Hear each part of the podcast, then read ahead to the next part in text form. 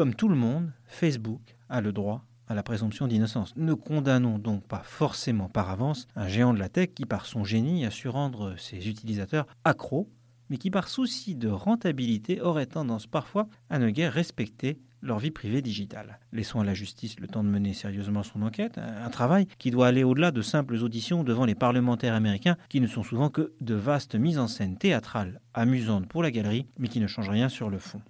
Mais une fois que la justice aura tranché et si Facebook est reconnu coupable d'avoir enfreint la lettre comme l'esprit des règles qui doivent régir le monde digital, la vraie question restera de savoir comment il convient de punir le groupe fondé et dirigé par Mark Zuckerberg. La première tentation de la justice sera sans doute de frapper Facebook au porte-monnaie.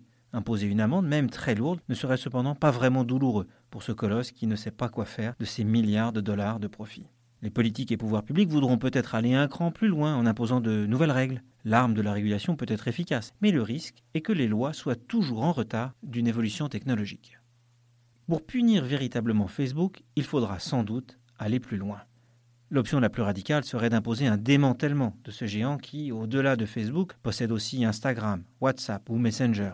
Pour en arriver là, il faudrait cependant que les torts de Facebook se relèvent colossaux les États et les régulateurs devraient peut-être plutôt profiter de l'occasion pour se demander si on ne devrait pas désormais interdire bien plus souvent aux géants comme Facebook de s'acheter des relais de croissance en s'emparant des moindres startups susceptibles de leur faire un jour de l'ombre. On ne peut interdire à un groupe d'innover en interne, on peut le ralentir lorsqu'il cherche à étouffer une concurrence naissante.